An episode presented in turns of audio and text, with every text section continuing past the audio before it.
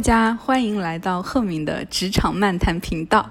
然后终于迎来了新一期，这一期挺好玩的。我我和就是现在的坐在我旁边的好朋友班班，打算一起和大家聊一期关于平衡这件事情的一些感触思考吧，就工作生活平衡。然后没有想到我们是在这么一个九九六的六，就是周日的晚上，然后。在公司的公公司的公开去和大家一起聊这个话题，然后觉得挺有意思的。然后先让班班和大家打一个招呼吧。Hello，大家好，我 我是班班。呃，你要简单介绍一下你自己吧。嗯，我一直以来都是，就是工作状态都是九九六，然后，嗯。有差不多有三年多吧，然后都是嗯单休的状态，嗯，所以说可能也是这个原因，然后 然后赫明会来邀请我来做这一期播客，嗯，我觉得你就是很适合聊这个话题的人，嗯，就是我觉得你应该是体感最强的，就之前三年也是一直在九九六，然后也真的。就可以待这么久，然后现在来了一家还是九九六的公司，所以就是比如说你之前连续的三年九九六，你们是每周都是单休吗？对，是。连续三年每周都是单休，还不是大小周这种情况，就是你当时是什么样的一个感觉呢？或者说这件事情有影响到你的生活或者身体吗？嗯，肯定是有一定的影响的，就是。其实，嗯，就是这三年的最开始的半年是挺不适应的，而且那个时候就会，嗯，嗯，就是包括自己的心理啊，呃，各方面的情绪以及生活的状态都是有影响的。嗯，我记得当时基本上我整个人就是没有生活的状态，就只有工作，包括你休息的那一天。也是要去，就是看手机回复一些工作上的消息这样子。然后生活的话，嗯，其实很不顺利 那段时间。然后，然后身体的话也是有一定的影响的吧，就是，嗯，不管是心理还是就是健康各方面的健康，都有一定的影响。嗯，那就是。当身处其中，你是怎么去调节的呢？就比如说，如果我每天是这样子的一个生活状态，我可能会担心自己是不是能承受住，或者说担心自己的一些身心状况，而这种担心其实又会让你更不平衡，对吧？所以我想，就是你身处其中的时候是怎么去调节这件事情，或者说心态上怎么去想这些事情的呢？嗯，其实我当时没有想过要去调节，嗯，而且我最开始是我没有意识到这种这种状态会给我带来一些嗯不好的影响，这些这些意识可能都是嗯可能是两年之后，或者是第三年的时候，我。才有慢慢意识到，嗯，会对我的一些身体啊、心理啊会造成一些影响的，嗯，然后嗯。最先开始可能也是因为，嗯，工作经历不太丰富吧，然后就是刚一毕业就去了一家这样的公司，可能就会觉得，嗯，可能大部分的公司都是这样子。嗯，我觉得这个还挺真实的，因为很多时候我觉得就是要见过有其他样的，才会知道有其他样的。就就好像婴儿 刚出生的时候，他没有吃过什么，他就会觉得什么东西都是好吃的。是可能真的是一个意识层面的东西。那因为我们今天聊工作生活平衡嘛，嗯，你觉得就是怎么样算平衡呢？因为我觉得平衡这个词的定义还挺有意思的。对我，我一直觉得平衡就是，就每个人的。定义其实都不太一样。如果从我的角度上来说的话，那可能是，嗯，我那段时间的状态比较好，我不会有很多的负面情绪。那我理解我那段时间就是是平衡，而不是说，嗯，而不是说加班很多就是不平衡。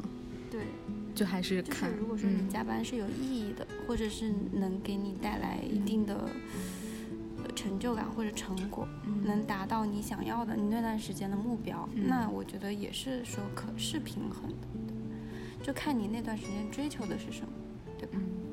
我觉我觉得这方面我跟你就是观点完全一致。就我觉得，嗯，因为其实很多时候，我觉得人们在谈论工作生活 balance 这个点的时候，在谈论的是时间上的 balance。就大家刻板印象里都会觉得，可能九九六或者是说加班很多的地方，它就是很不平衡，就觉得你完全没有生活。但是我觉得，其实“生活”这个词也很妙，就是其实说到底，生活就是一天，你就是二十四个小时嘛。对。但是你其实是没有办法去定义，比如说这一个小时，你是看综艺会比较快乐，还是说你加班处理一个问题你会比较快乐？反而有可能，比如说你今天虽然加班了，但是加班解决了这个问题，反而解除了你内心真正的当天焦虑的一个点。那么其实对于你来说，你当天的体验感可能强于你耗一个小时在那刷抖音或者是看电视什么的。嗯，所以我觉得还是我也是这样想的，就平衡这个点其实是回到原点，就是你的时间的花花费方式，或者说你时间的度过方式，给你本身是体验以及认知上是一个增加还是一个减损的过程。嗯，就如果说。呃，就算每天下班下的很早，但是其实工作对你来说仍然是一个损耗，它在消耗你，而不是说他在让你越来越有力量，或者说越来越丰盈。那我觉得也是一个不平衡的生活方式，其实是不持久的。对，我记得前两天听，就是我刚刚给你推荐那集播客嘛，嗯，然后它里面就提到，就是。你工作或者说你对外，你到底是由内向外还是由外向内？就比如说我们工作的时候，如果是由外向内的话，那你可能就会很焦虑。比如说外面的东西，比如说你的 KPI，你的领导同事怎么看你，你会消耗自己很多去满足那个东西。但它其实是一个由外而内，是一个消耗。但如果你反向来看，你是由内而外。就是我怎么样让我变得更好，去把这件事情做得更好，然后也达到它的结果。然后我怎么样成为一个更嗯自洽的人，包括和同事之间相处。然后其实这样子的话，就是一个很很妙的概念。就你怎么样由内而外，反而是你的能量不断变大，然后不断辐射，然后其实达成的一些结果，就是它自然会达成。那我觉得这样的状态就很好。嗯，对你之前会有这样子的感觉吗？就是会感会感觉到工作对于你来说，更多时候是消耗还是补补给嘛？或者是说你是用工作来计甲修真嘛？其实就是就是通过工作来提升自己，或者是说让自己生活的更好，或者说更平衡。我其实是一个由内往外的一个嗯人，我会这样认为，嗯，因为因为嗯，就是你工作了这么长时间，然后你会发现有些人他在工作的时候对待工作的一个状态的话，嗯，可能就是他不会把这件事情看得特别重要，嗯，他。他可能只是说，这工作只是我生活中的一部分，我不要求，呃，我的工作一定要达到一个什么样的高度，或者一定要。职场可太多了。对对对，很多。所以说就是，嗯，就是他们可能做一件事情，他也不会说有自己会有一个什么样的要求，然后他可能就是说，呃，他的领导给他布置一个什么样的任务，他去做。能做得好就做，做不好的话，他也不会太在乎，嗯，也不会太关心这个结果嘛。就是很多人是这样子的一个状态，嗯，但是我觉得我不是，我我在工作中还是会比较较真的，就是，嗯，比如说，呃，这个我们制定了这个目标以后，然后我就会很努力的去想要去完成这个目标，对。如果说没有完成，我其实反而还会焦虑。嗯嗯，我觉得这是个我完全的共情。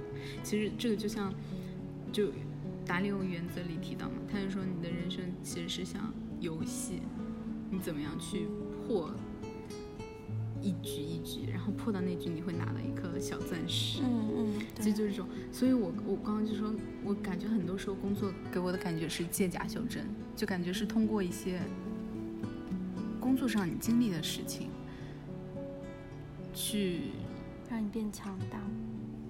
或者说让你更探索到这个世界的一些规律，或者说探索你自己。嗯而这些事情可能，其实说到底，它不不一定是要工作，但是只是说现代人大多数时候，你毕了毕了业之后，你经历事情基本就是通过工作。对，所以我觉得工作应该是现在对于我们来说，我们花时间以及精力。嗯就是在经历的事情中是很大的一部分，所以我觉得就只是说对于现代人来说，工作是主要的一个让我们去探索的方式。嗯，那我会觉得，如果说能能在工作中真的有完成这个借假修真的过程，我觉得就很美好。对，就其实是完全另一个视角，而不是说，嗯，工作就是赚钱。那我觉得，如果是这个视角，就没有谁对谁错，只是说，我觉得或许这个视角会体验感单薄一点，也也不知道这样说对不对。就我感觉体验到的维度没有这么的丰富，你指的是体验生活吗？就是思考这件事情的维度。就比如说，嗯，只是假设啊，就没有任何冒犯的意思。比如说，啊、如果说我工作只是为了赚钱，那么我思考所有东西，包括体验所有东西，都是思考这件事情能不能给我更高的工资，或者是怎么样。但如果说是借假修真，或者是一个比较全面的角度去思考这件问题的话，那可能就会，比如说你发现一个同事他的视角很有趣，或者说你发现这个同事他本身人很有意思，那你可能会通过那个去。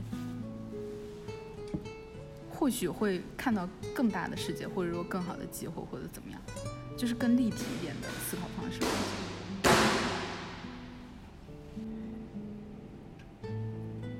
我记得那个时候我们做培训，它其实就是那个一整天的培训。嗯嗯我记得其中有一个环节就是，让大家提对于这个公司的一些核心认知。然后我记得里面有一句就是借假修真，然后当时看到这个词就很触到我，其实，因为这真的就是我的想法，我觉得就是借假修真。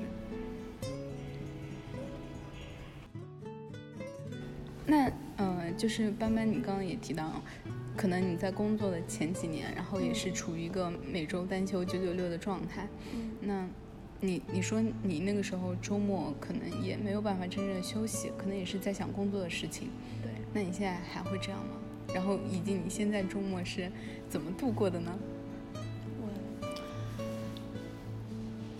其实最先开始以前的这种状态啊，我是刚开始是有点不适应的嘛，就是刚刚也说了，然后但是现在慢慢就习惯了，就是说，比如说你周末即便看到有工作相关的信息，你也不会说，呃，有一些不好的情绪，你你可能就是比较，嗯、习以为常，然后呢，嗯，我可能还是会去回这些消息，但是这些消息它并不会影响我的一个情绪，所以我还是会很开心的，就是该怎么样过周末就怎么样过周末，只是嗯偶尔抽空去回一下这个消息就好了。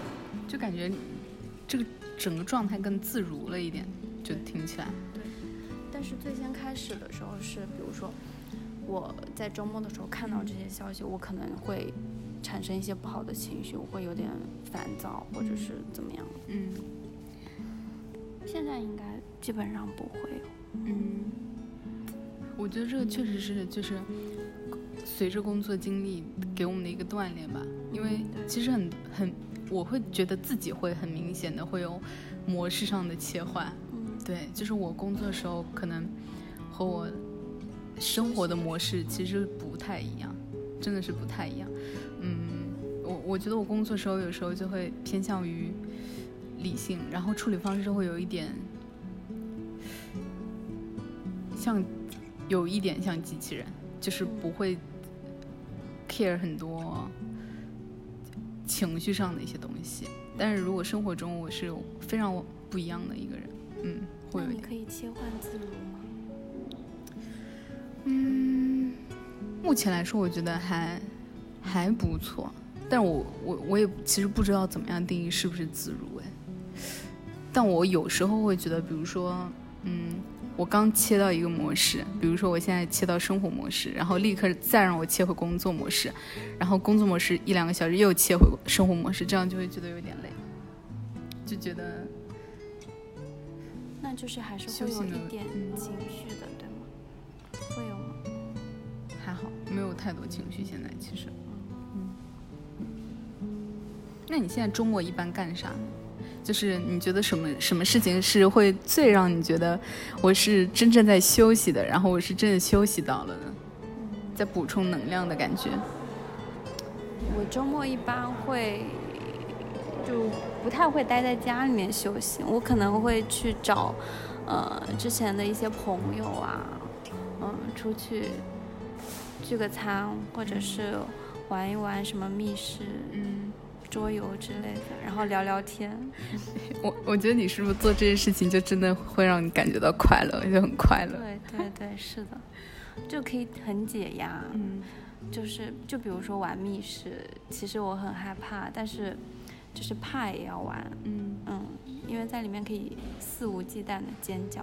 嗯，哎，你这个又让我想起，就我上次跟你说的，就是，不是那个教授嘛，然后他他说怎么。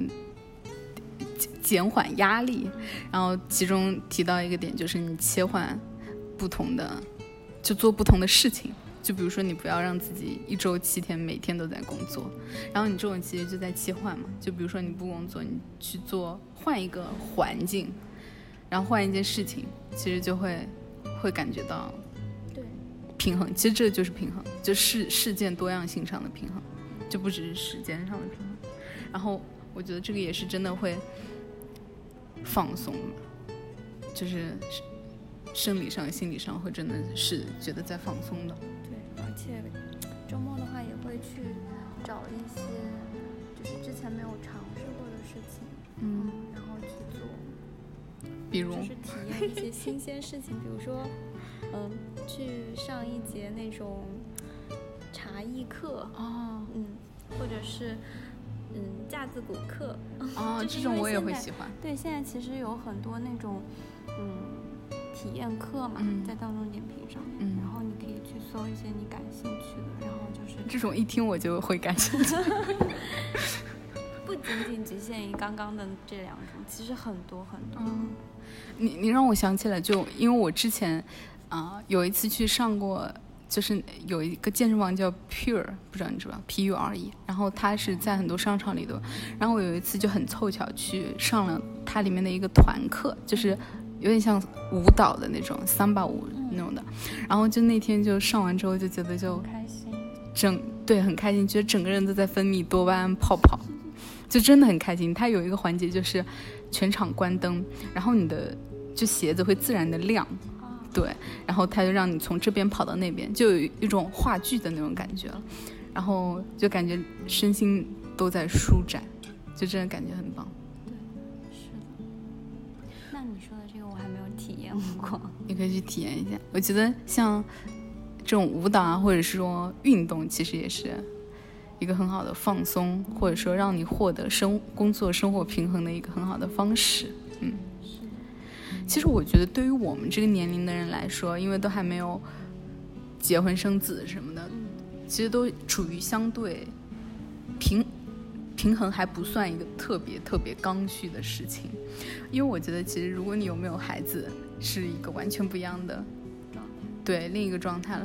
比如说有孩子之后，那你的平衡可能是一个刚需，就你每天必须要有多少时间去分配到那里。现在其实我们没有这个硬指标，对吧？其实你多几个小时、少几个小时，其实都比较灵活，因为我觉得我们现在还比较自由。对，嗯，是的。你你还好，就是，但但是你还养了三只猫，对的，斑斑它还养了三只猫，但但是好像养猫这方面也不需要，就是有有很多硬指标，就时间上的硬指标。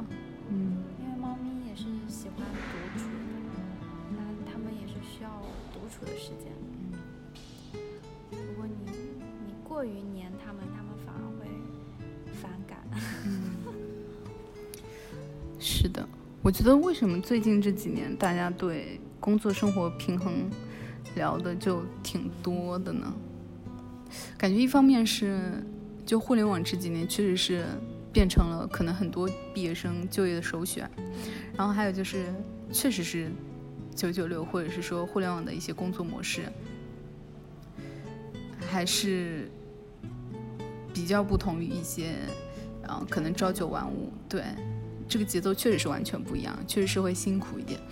你你会感觉身边有朋友，嗯。对于工作生活平衡，或者说怎么样适应这样所谓的九九六模式，你是没有例子吗？就比如说适应的特别好的，或者是说觉得这个给他带来很大压力，或者是说影响到身体健康的，有没有这种啊？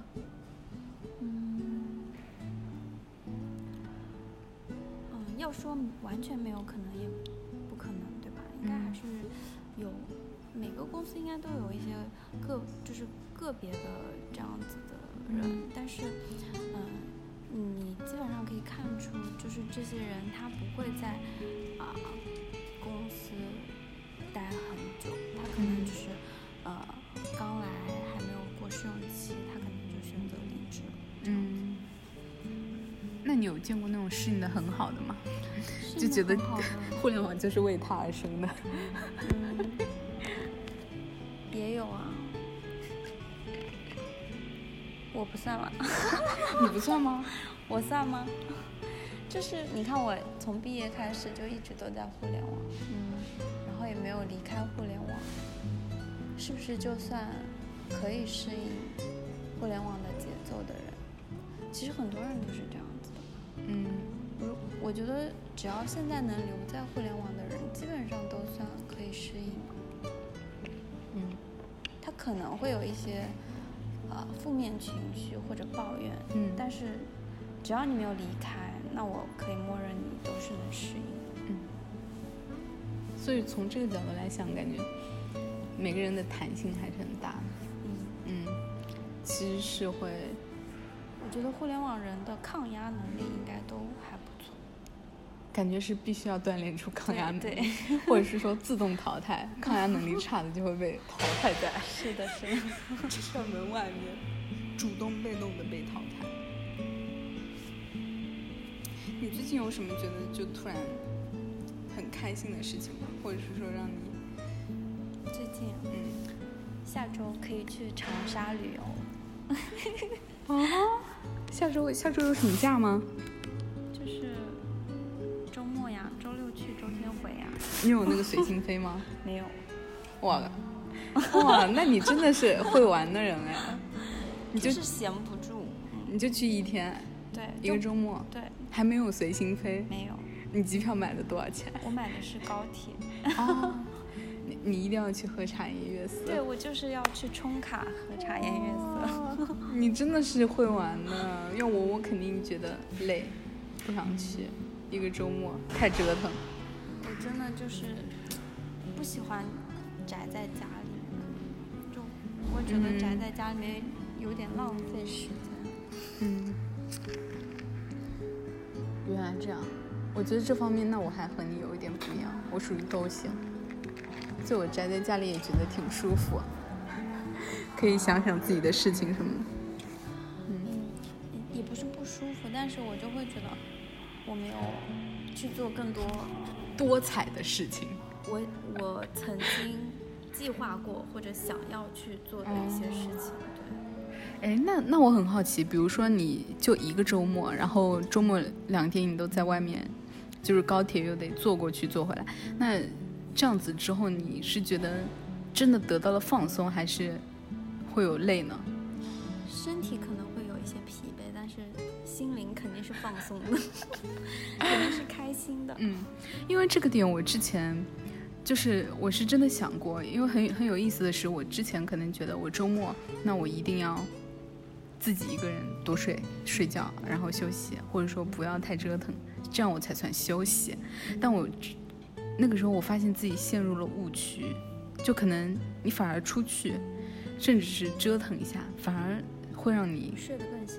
对，更休息到，其实是更休息到，因为其实这个就是像你旅行也算是更深度的去换一个环境，换一个模式。对，所以我会觉得之前自己对于这怎怎么休息这个点，其实是有有一定执拗执念的，算就觉得一定要好好待在家才算休息。但其实很多人他补充能量方式是可能像像你出去玩，那他会觉得可能会觉得休息的更到位。对，对我我这方面我也在慢慢改，就是也不算改了，就是感觉自己在慢慢变化。就我现在觉得，我也可以从一些很向外的东西去获得，也很快乐，很很多很多的能量，这样子的感觉。嗯，就是其实我总是嗯出去玩的话，就是因为我可能平时喜欢关注的。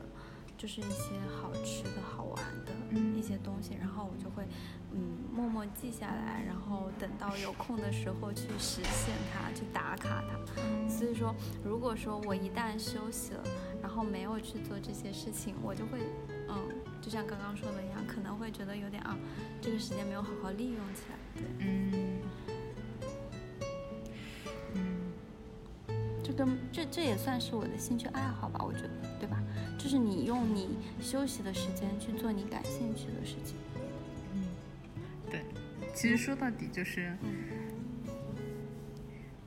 就是要就活自己想想想过的，对对对，是的。所以其实，你像如果说你的兴趣爱好就是在家里面呢安安安静静的，然后看看书，嗯，写写文章什么的，对吧？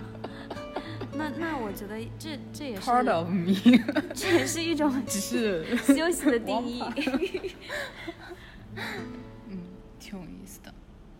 那你会觉得我们工作会真的会存在一个二八原则吗？你觉得有吗？就比如说你付出，其实应该付出，可能你付出两成精力在攻克那个对结果造成百分之八十影响的事情。嗯就可以让你节省很多时间和精力，你相信有这个吗？还是说，其实很多人可能又会相信没有所谓的二八，可能你就是要苦苦的努力，才会有。我最终看到二八原则，对。但是我之前其实听过这个定义，但它我当时听的它不叫二八定义，它叫第一性原原理。啊，对你是不是也听过？我我听我听过，我还在文章里写过。对，就是我觉得可能，既然有这么多成功的案例可以借鉴，那我我我就是相信这一点。嗯，虽然我现在可能还没有达到这个 level 吧。哎，但但我刚刚听你想的时候，我觉得可能就是你要领悟到那个所谓的八是什么，或者所谓的低性是什么，可能前面很长的。又都是苦苦的努力，对，不然你是不会发现到，是到底什么才是吧。这是一种领悟的过程。对，但这这个其实是最关键的，其实是需要非常非常多信息以及你对它的理解，你才会知道什么事情是最重要的。是的。对，就好像刚刚我们吃饭，你谈到可能，呃，遇到了一些呃问题或者是什么样的，其实我觉得，嗯，都是要。非常多方的信息源获得过来，就是一片一片的像拼图一样。当你拼全了，你才会知道可能哪一块你去发力会达成最大的效果。但这些在你信息不充足的时候，其实是判断不出来的。对对，所以感觉还是相辅相成。我觉得前面就是所谓的笨笨的努力，我觉得也是很铺垫，对，很很有必要。其实我就很喜欢我们这句话叫。什么聪明人一起下笨功夫？其实我很喜欢，有，我我我我挺喜欢这句话的。我觉得，如果，嗯，如果能，我我还听过一句话叫“做男这个又是写在了我的公众号，是 吗？就好像就是同一篇文章。天哪！我我我我写的文章和一个，看来还是有很多相通的地方的。我们这种休息的时候偶尔写写文章的，和你们这种休息的时候去长沙玩的，还是可以很好的共鸣。笑死了！你是在哪里看到这句话？我其实大多数时候是听，就是跟别人交流，也是跟别人交流。我可能不是自己去获取这些东西。真不错，这个是应该是左晖说的，就是那个贝壳的创始人，然后他很有名的就是他说的这句话。他之前还，呃，参加过一个访谈，就被访谈，然后那个访谈每一期会出一期杂志，嗯，我那个时候写，就是纪念他的一篇文章，我就是用这个做标题。我也挺相信这种。哪样正确的是？我发现你很喜欢去深钻，就是当你听到一个能 get 到的点，或者能触动你的话的时候，你就很喜欢去探讨、思考它背后的一个背景啊什么的，对吧？感觉是有一点，挺好的，挺好的，是吗？对。其实看我，我有的时候，嗯。了解一件事情，我可能只停留在它的一个表面，但是你看，你就会 get 到它更深层次的东西。倒也没有，反正我有时候觉得自己挺无聊，就想的东西挺无聊的。不会啊，很有内涵，又收获了一股夸夸。想想还有啥？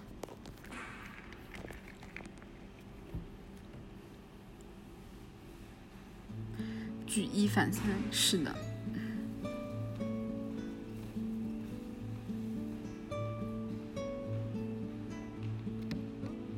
你觉得你对，就比如说有些，嗯，如果说有些毕业生什么的，他们想进入互联网行业，或者是说，嗯，不确定自己适不适应这样的节奏，你觉得有什么方法可以让他们更？确信一点吗？或者是说，更没那么迷茫？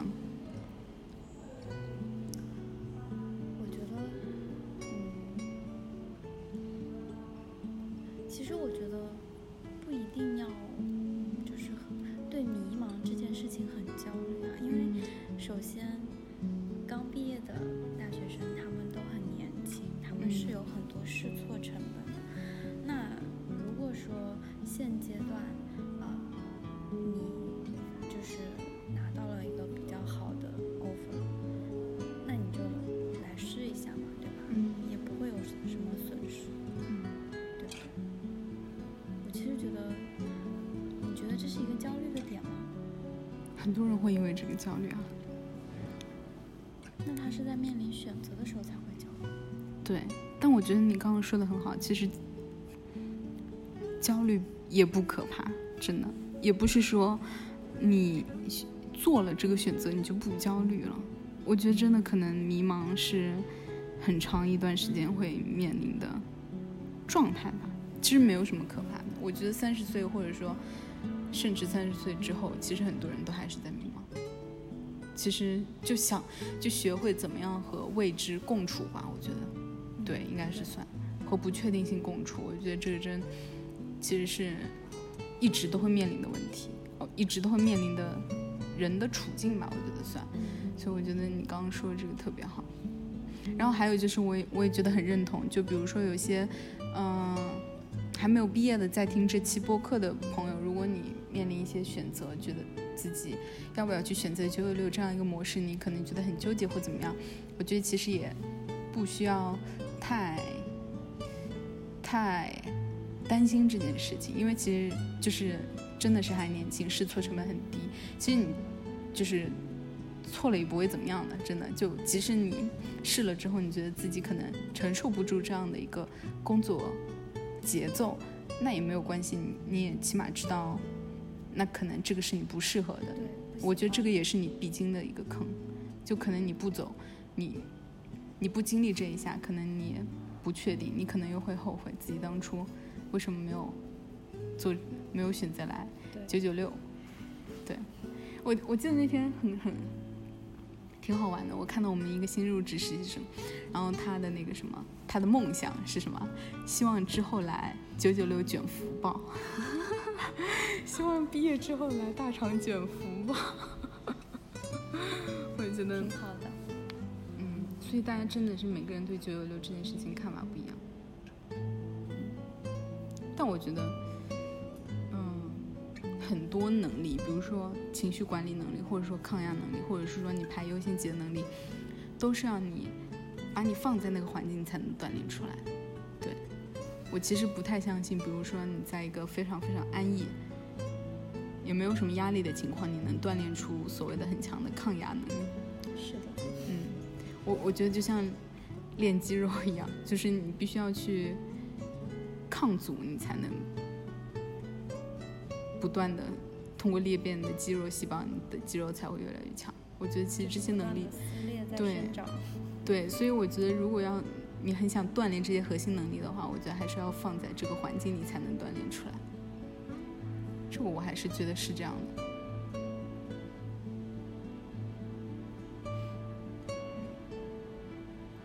那比如说，就，嗯，今天也是周日，然后明天周一。那比如说你今天回家会大概干些什么呢？嗯，我如果说下班后，解压的方式可能是，比如说回去撸撸猫，嗯，或者是看看电视。其实我每次看电视，我并不是真正的在看它，我只是觉得那个电视的声音会让我觉得。嗯，我就把它开着，然后随便点一个综艺节目，在那里放，听着里面嘻嘻哈哈、吵吵闹闹的，那我就会很放松。我也会这样，我也想这个也挺有意思，因为我听过别的朋友有，有些朋友也是这样，就感觉是不是其实电视的声音会让我们想起很小时候的那种状态，对吧？就有一种安全感，会觉得家里面很温馨、很热闹。你们家还有电视呢，我们家可没有，我们家也没有猫。但是我觉得吧，嗯，其实工作生活平衡这个事情，为什么想要去聊？我觉得，其实你在平衡相对平衡的时候，你可能是意识不到平衡的好，但可能身处于不平衡状态的人。就确实是会挺煎熬，对，就特别渴望能平衡。对，但我自己的领悟，我觉得其实很多时候是心态的变化，嗯，而且就是你从不平衡到平衡，可能其实不需要，可能是一个突变，你可能或者说你领悟了什么东西，其实可以很快了解过来，或者说你就是可能当天早上。给自己打了打气，可能你当天状态就会好很多。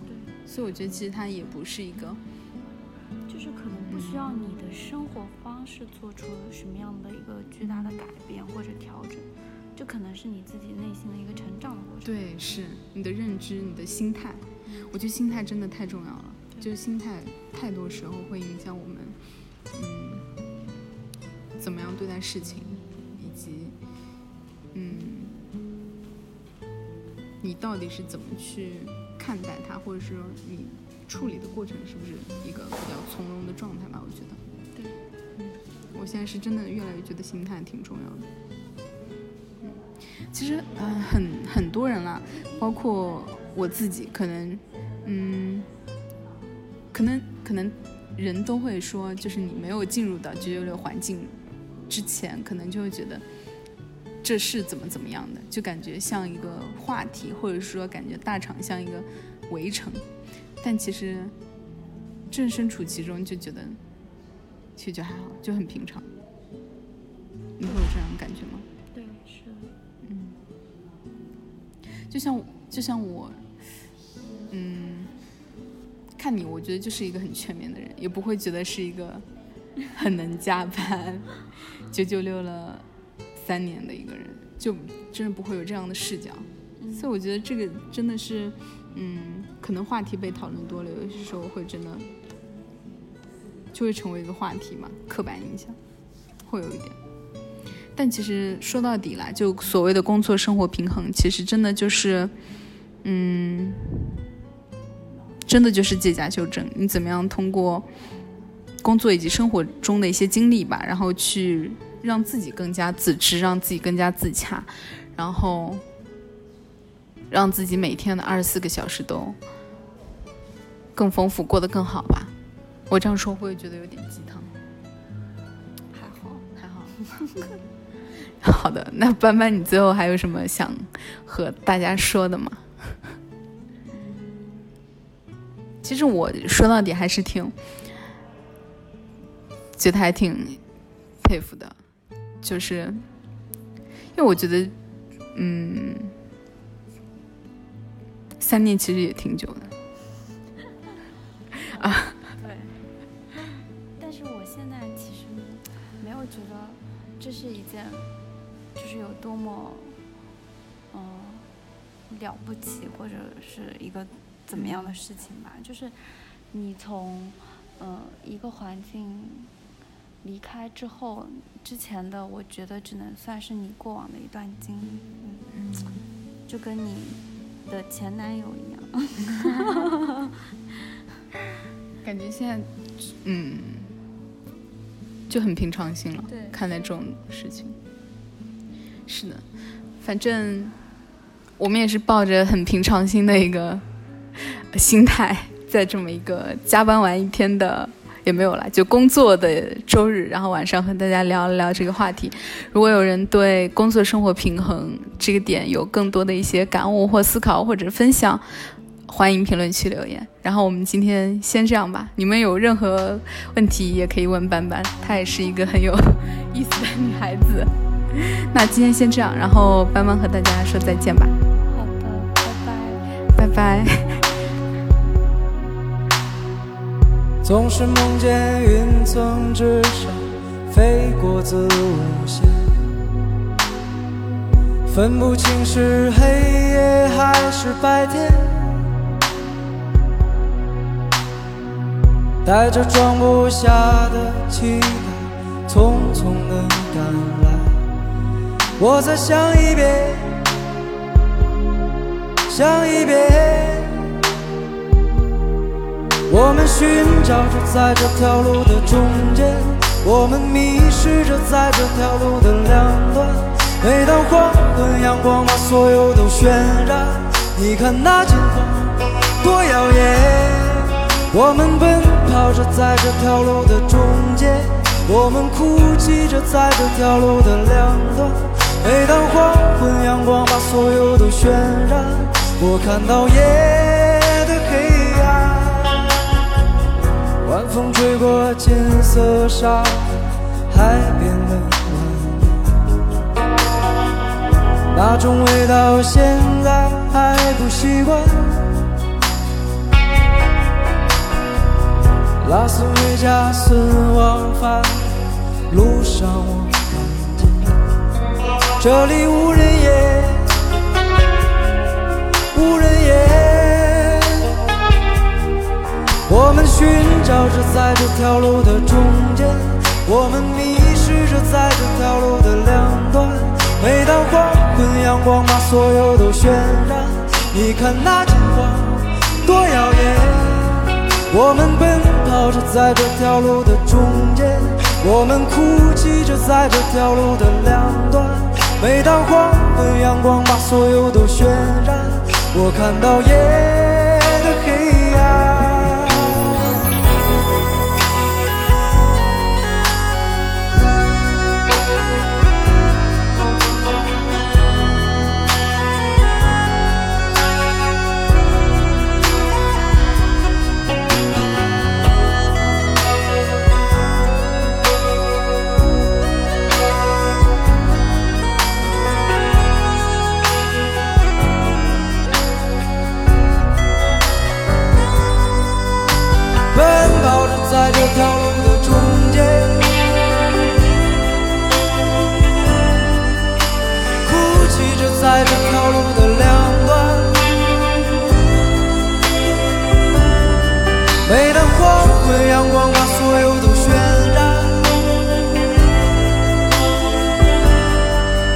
看到夜。